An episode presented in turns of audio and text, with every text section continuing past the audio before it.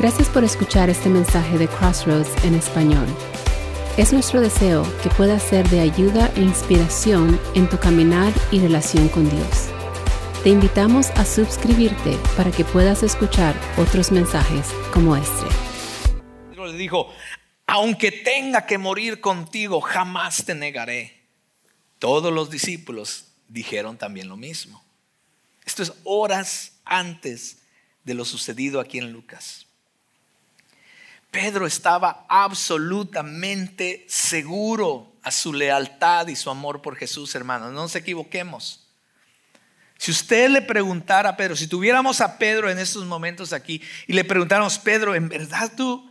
O sea, él le diría, es que estaba absolutamente seguro de mi lealtad por Jesús. Yo sabía que yo no le iba a fallar. Yo sabía que nunca iba a caer. Pero hermanos, el curso del fracaso espiritual son pasos lentos y no un resbalón.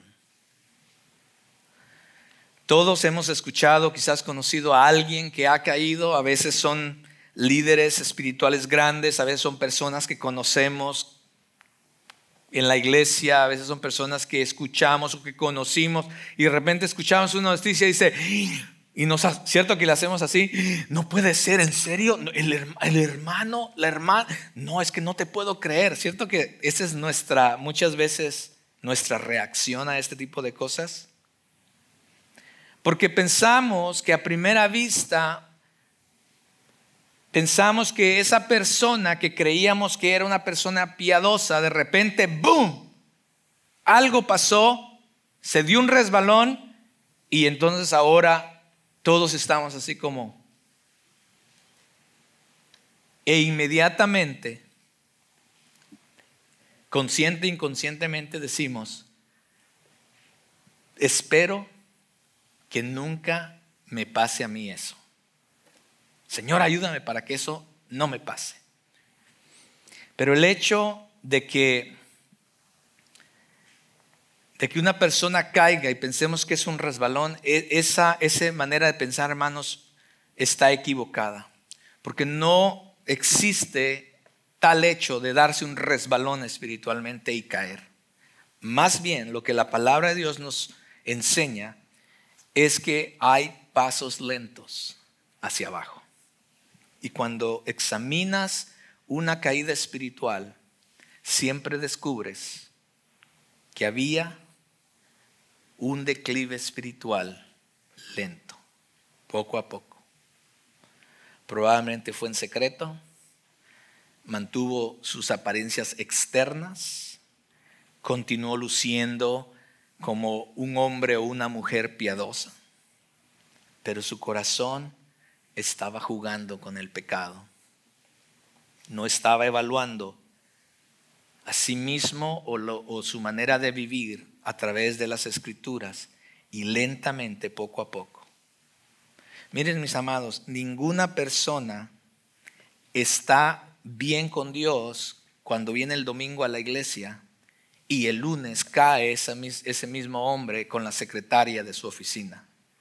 Ningún hombre podemos decir, wow, él, estuvo ahí en la iglesia, wow, pero ¿cómo, ¿qué pasó? Y el lunes ya estaba con la secretaria. Porque no pasa de la noche a la mañana. Todo comienza en nuestra mente. Un hombre comienza a jugar con los pensamientos, mira en secreto la pornografía, mira discretamente a otra mujer o la mujer empieza a gustarle lo que otro hombre le dijo. Son la superficie puede ser una persona de respeto. Inclusive, muchos podemos pensar que porque está en una iglesia, puede ser una persona muy espiritual o piadosa. Pero muchas veces, mis amados, tenemos que tener cuidado que nuestro caminar no sea un caminar superficial y que nuestra relación con Dios no sea una relación superficial, donde solamente cumplimos con cosas religiosas como venir cada domingo a la iglesia.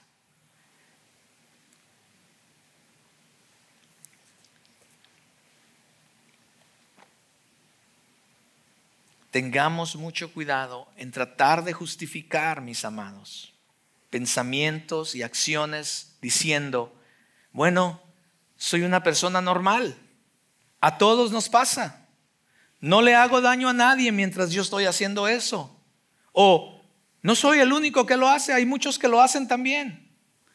Ese tipo de pensamientos, mis amados, son los que nos llevan poco a poco, paso a paso,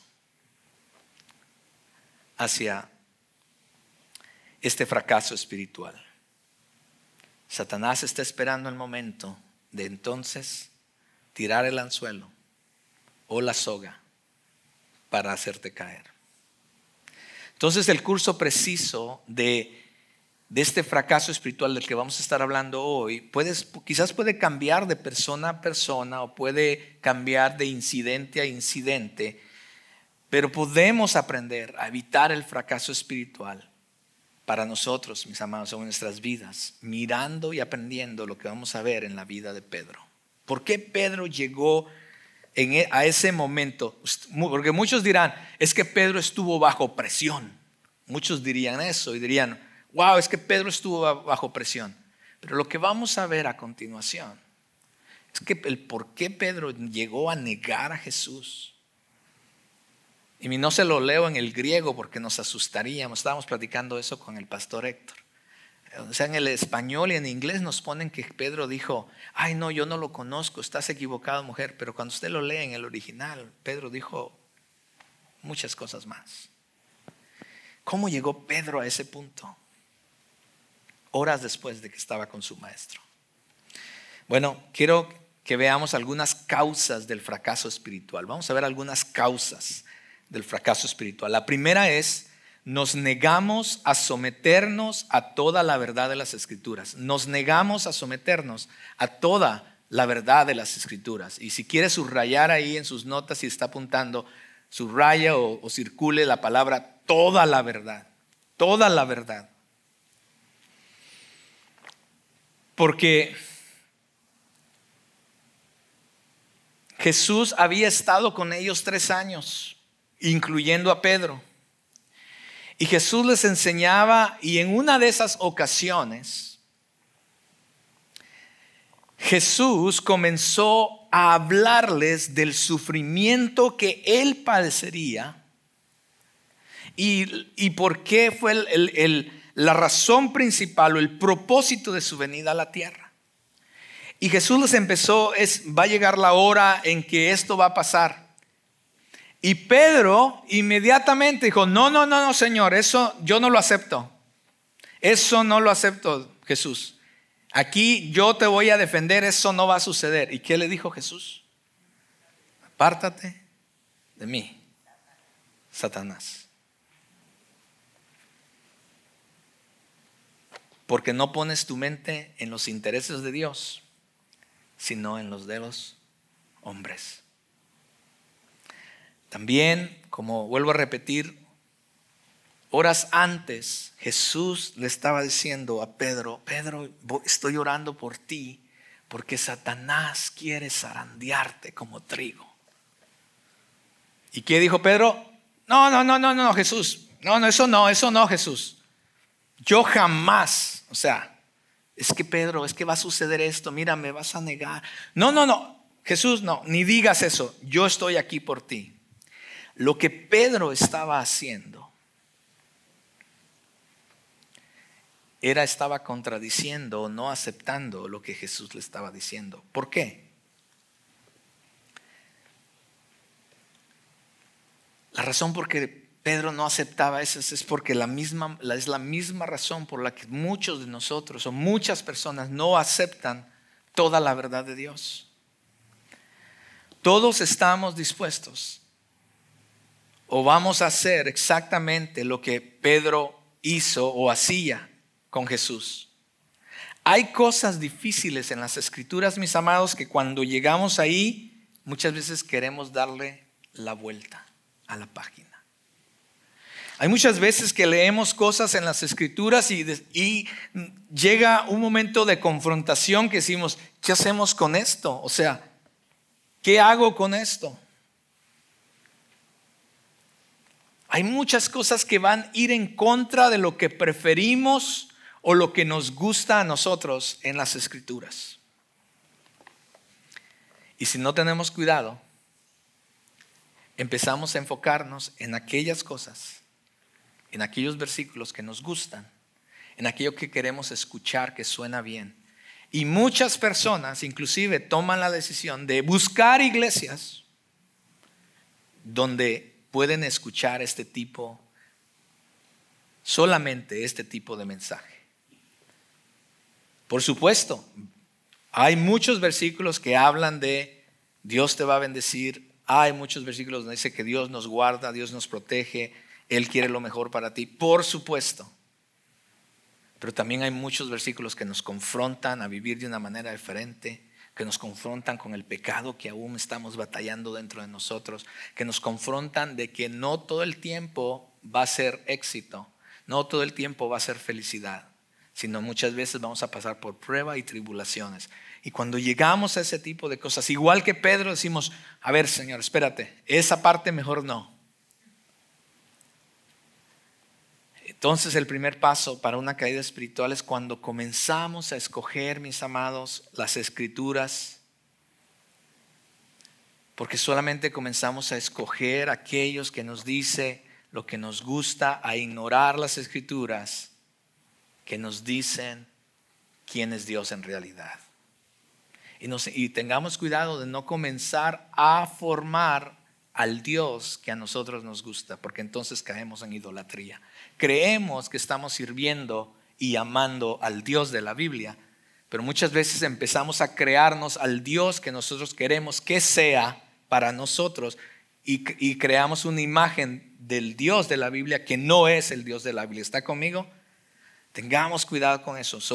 una de las causas, ya me lo quitaron, una de las causas por qué llegamos al fracaso espiritual o nos lleva en decadencia hacia eso, es que nos, negamos a someternos a toda la verdad de las escrituras. Así como decimos, todo lo puedo en Cristo que me fortalece, Filipenses 4:13, todos se lo saben. Así como decimos, todo, todo lo puedo en Cristo que me fortalece, vayamos al contexto y también aceptemos lo que Filipenses 4 del 10 al 12 dice. Porque si vamos a aceptar Filipenses 4.13, tenemos que aceptar todo Filipenses 4. Y Filipenses 4 habla de las pruebas y las tribulaciones que Pablo pasó para poder llegar a decir, he pasado todo esto, pero he aprendido que todo lo puedo en Cristo que me fortalece. ¿Se está conmigo? Para poder llegar a decir Jeremías 29, 11, los planes que tengo para ti son planes, ¿sí? A todos nos gusta eso, ¿no? Es más, a nosotros nos regalaron una taza que hasta decía ese versículo. Pero para poder aceptar ese versículo de Jeremías 29:11 tenemos que ir al contexto y el contexto no nos va a gustar. Y he ahí el problema con muchos cristianos. Tengamos cuidado porque es uno de los pasos que nos lleva hacia abajo. La segunda cosa es que no sometemos nuestro orgullo. Algunas causas del fracaso espiritual es que no sometemos nuestro orgullo. Pedro creía en su propio compromiso hacia Jesús más que lo que Jesús le estaba diciendo. Los otros evangelios revelan que Pedro también creía que estaba más comprometido que los otros once. Pedro quería hacerle saber a Jesús de su compromiso. Pedro se levanta y le dice, aunque todos estos se aparten, yo no lo haré. Pedro estaba ciego a su propio orgullo y confianza en sí mismo. Tengamos mucho cuidado, mis amados. tengamos mucho cuidado. Al querer estar ciego a nuestro orgullo y confianza en nosotros mismos. El predicador pastor Alexander McLaren dijo lo siguiente, la confianza excesiva en uno mismo nos lleva a ponernos en el camino de las tentaciones que sería más prudente evitar. Cuando nosotros empezamos a confiar, no, es que yo, yo no, ese no es mi problema, yo no tengo un problema con eso. Uf, cuidado, cuidado con ese tipo de pensamiento. El orgullo es el pecado más común y problemático que enfrentamos. Satanás cayó precisamente por eso. Y fue eso el mismo con el que tentó a la mujer y al hombre en Génesis 3.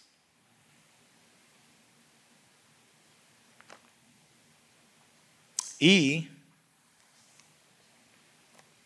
esto, este tipo de enseñanza ha estado infiltrándose en las iglesias. Porque muchas veces nos hablan de, mensajes de positivismo. Tú puedes, tú, tú eres el campeón, tú eres esto, tú eres el otro. Y empieza a desarrollar en nosotros un tipo de mentalidad y vida, no le quiero llamar espiritual, pero vida cristiana de una manera incorrecta. Porque entonces empezamos a decir, no, es que yo soy. Eh, ah", y el orgullo empieza indirectamente a tomar control de nuestro corazón y yo puedo y yo esto, es que yo soy esto, soy el otro, etcétera, etcétera. Y una de las pistas de que estamos ciegos a nuestro propio orgullo es cuando escuchamos a personas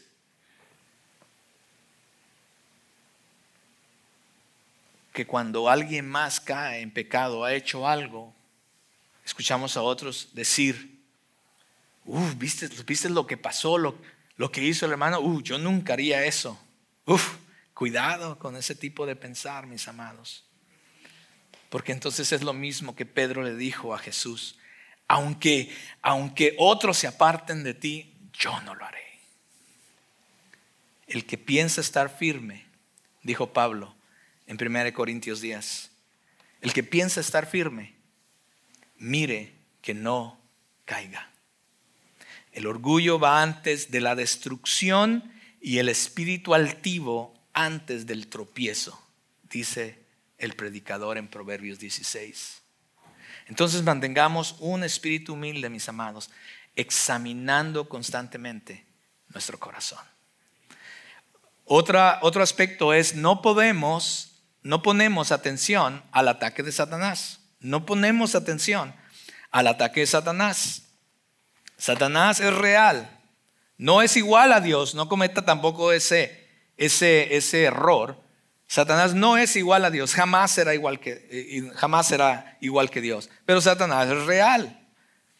Entonces Satanás había pedido permiso de zarandear a Pedro. Pero Pedro no se dio cuenta del peligro. Jesús le advirtió, Pedro, estoy orando por ti porque Satanás me ha pedido zarandearte. Pero Pedro no puso atención. Más tarde, Pedro, después de sus lecciones aprendidas, en una de sus cartas, en 1 Pedro 5, él, él entonces diría, sean de espíritu sobrio. Este es el mismo Pedro que no puso atención acerca cuando Jesús le dijo, Pedro, Satanás quiere zarandearte. En vez de poner atención, cayó.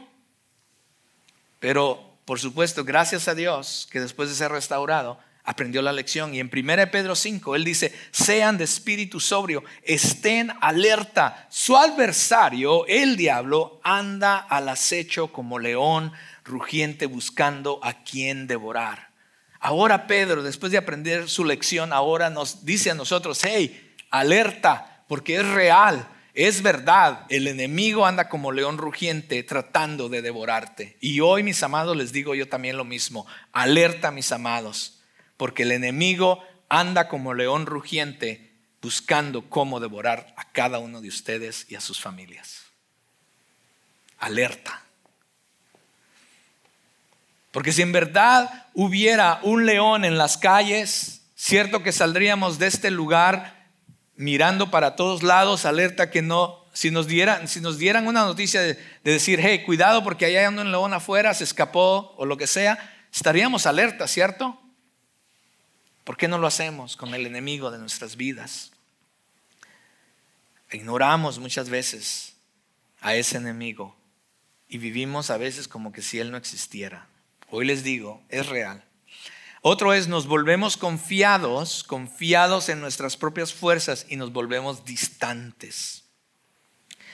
Pedro no solo estaba confiado con respecto al enemigo exterior, pero también se había confiado con respecto a su enemigo interior. Jesús les había advertido a horas antes a sus discípulos, sigan velando, orando. Pedro estaba ahí entre los tres. Sigan velando y orando para que no caigan en tentación. El espíritu está dispuesto, pero la carne es débil, Jesús les está diciendo. Pero al, no ver ellos ningún peligro espiritual, se quedaron dormidos. Y como resultado, cuando vinieron a arrestar a Jesús, Pedro reacciona no espiritualmente reacciona en la carne, sacando una espada y cortándole la oreja a, uno de los soldados, o más bien al siervo del sacerdote. Entonces, siempre que trato con una persona como pastor que tiene en esos momentos problemas serios, mis amados, una de mis preguntas siempre es, ¿cómo está tu vida devocional con Dios? Y usualmente el 99.99%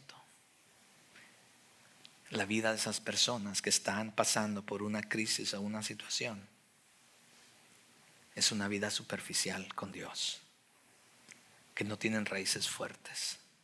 Quizás comenzaron bien, pero se apartaron, se olvidaron, empezaron a vivir de esa manera las causas que los empezó a llevar poco a poco. Hace, cuando compramos nuestra casa hace unos 15 años, ¿verdad? Más o menos. Nos habían dejado dos árboles, uno bonito y uno más no tan bonito. yo debería querer a los dos árboles, pero también ahí Dios me enseñó una lección.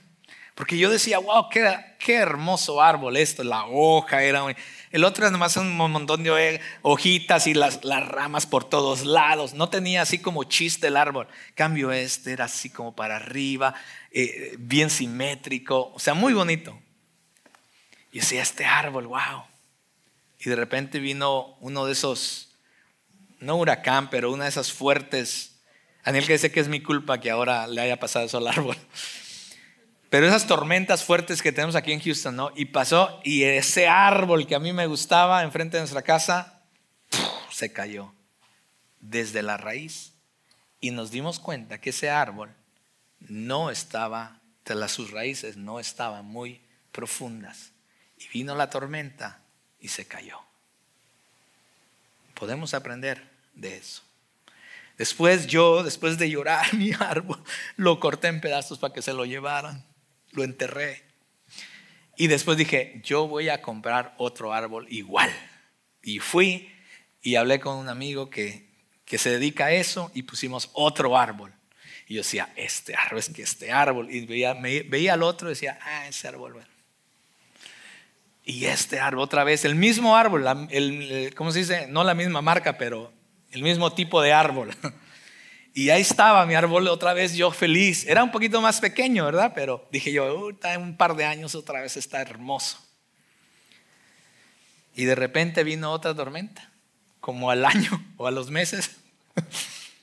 y este no se, que, no, se, que, no se salió de la raíz, pero se quebró a la mitad.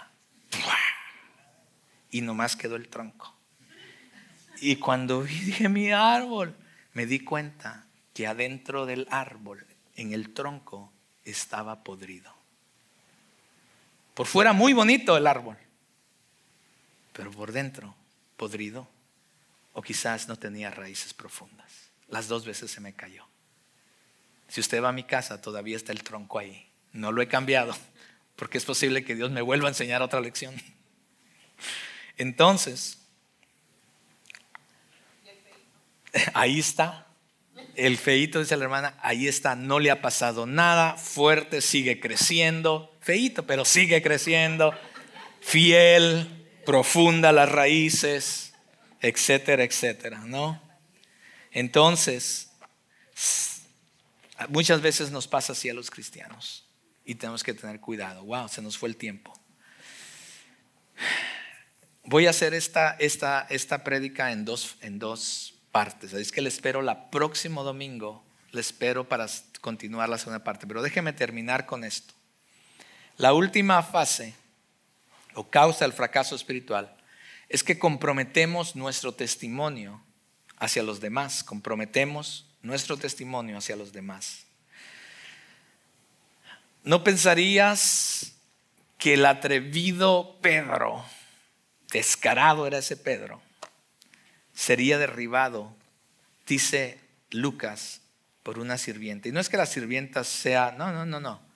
Pero, incluso, pero realmente eh, el por qué Dios le permitió eh, ponerlo así de esa manera es porque de repente nuestra mente así trabaja y decimos, bueno, sí, la sirvienta y bueno, el, el sumo sacerdote. Pues la sirvienta del sumo sacerdote de la casa fue la que vino primero con él. Pedro se creía que era un árbol frondoso fuerte. Pero nos dimos cuenta la primera. Vino una sirvienta, lo reconoció y él negó a Jesús por primera vez. Y vuelvo a repetir, aunque Lucas es muy amable con Pedro en usar las palabras en español o en inglés, etc. Cuando usted va al original en los diferentes libros que narra esta historia, usted se dará cuenta la manera en que Pedro habló despectivamente de Jesús. Y muchas veces, muchas personas terminan haciendo inclusive algo similar en sus propias vidas. Comienzan bien, vienen a la iglesia, eh, están emocionados por ser cristianos y pues por supuesto quieren ser buenas personas, quieren tener una buena relación con Dios, etcétera, etcétera. Sin embargo, empiezan a distraerse, empiezan a permitir que malas influencias comiencen a venir a su vida y comienzan a tomar decisiones que los van llevando poco a poco a este fracaso espiritual. El fracaso espiritual, mis amados, nos va a llevar a fracasar en otras áreas de nuestra vida, como lo dije. Nos va a llevar a fracasar.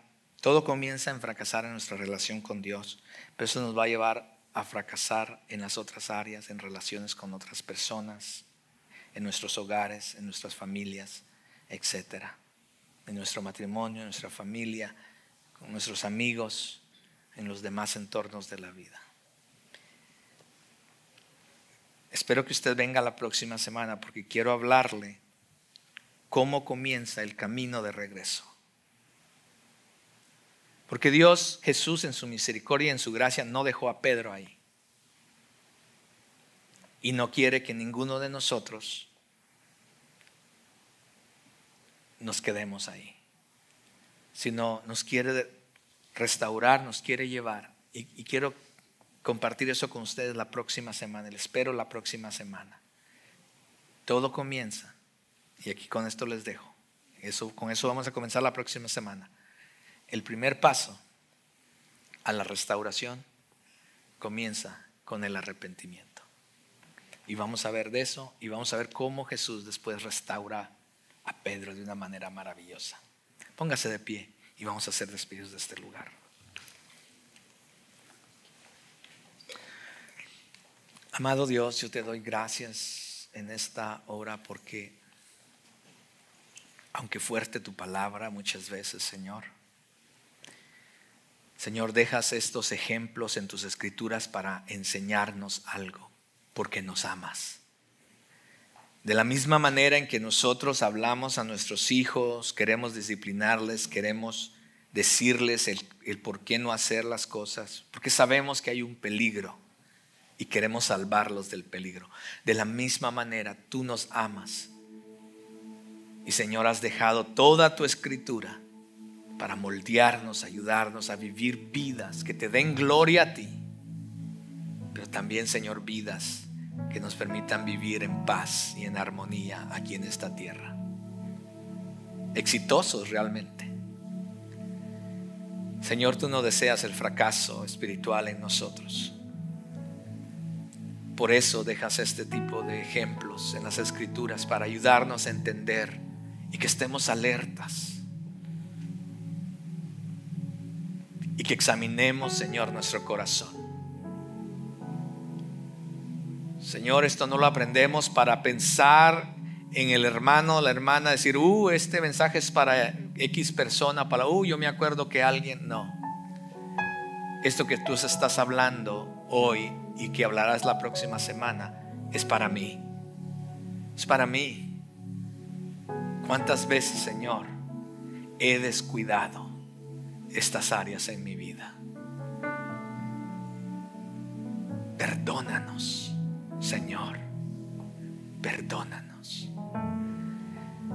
Y que tu Espíritu Santo en estos próximos días nos lleve, Señor, a la convicción y al examinar nuestro corazón en lo más profundo, Señor, podamos ser honestos, sinceros, genuinos y permitir que tu Espíritu Santo hable, confronte, llegue hasta lo más profundo de nuestro corazón y que veamos dónde estamos. ¿Será que realmente estamos caminando hacia arriba, hacia una mejor comunión contigo? ¿O será que nuestro caminar sin darnos cuenta ha ido hacia abajo? Al no poner, Señor, o no tomar toda tu escritura, toda la escritura, y a negarnos a someternos, Señor, a ella. ¿Será que nuestro orgullo nos está llevando hacia abajo? ¿Será que en nunca estar alertas a las acechanzas de nuestro enemigo nos está llevando hacia abajo? ¿Será que hemos llegado a un momento en que nos confiamos demasiado en nosotros mismos y simplemente estamos distantes, llevamos una, un cristianismo superficial? ¿Será, Señor, que hemos llegado, que estamos dispuestos a que nuestro testimonio con los demás no nos interese, no nos importe, porque al final nos importan más ellos, el qué dirán ellos, los demás. Y hemos llegado ya a que a través de nuestras vidas estamos negándote. Examínanos, Señor, y ten misericordia de nosotros. Padre, te pido que al salir de este lugar, tu Espíritu Santo comience a obrar en nuestros corazones Sé que la próxima semana tú tienes, Señor, quieres enseñarnos el cómo dar la vuelta y cómo tú quieres llevarnos de regreso en ese camino que tú deseas.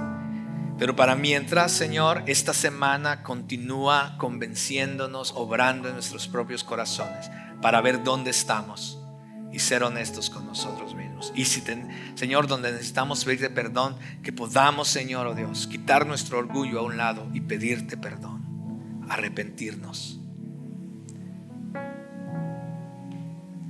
Eso es el comienzo de una restauración. Te pido que tu bendición sea sobre cada familia, sobre mis hermanos. Y te doy gracias porque los tienes aquí. Y tú no los dejarás de tu mano porque tú les amas. No los dejarás de tu mano. Bendíceles, guárdales, protégeles a ellos y a sus hijos y a toda su familia. Señor, que tú les guardes y les bendigas en su entrar y en su salir, en su acostar y en su levantar. En Cristo Jesús lloro y te doy gracias. Amén y amén. Que el Señor les bendiga. Espero verles la próxima semana, mis amados. Esperamos que hayas disfrutado este mensaje. Si deseas saber más acerca de cómo tener una mejor relación con Dios o deseas más información acerca de nuestra iglesia, visita nuestra página de internet crossroadstw.org.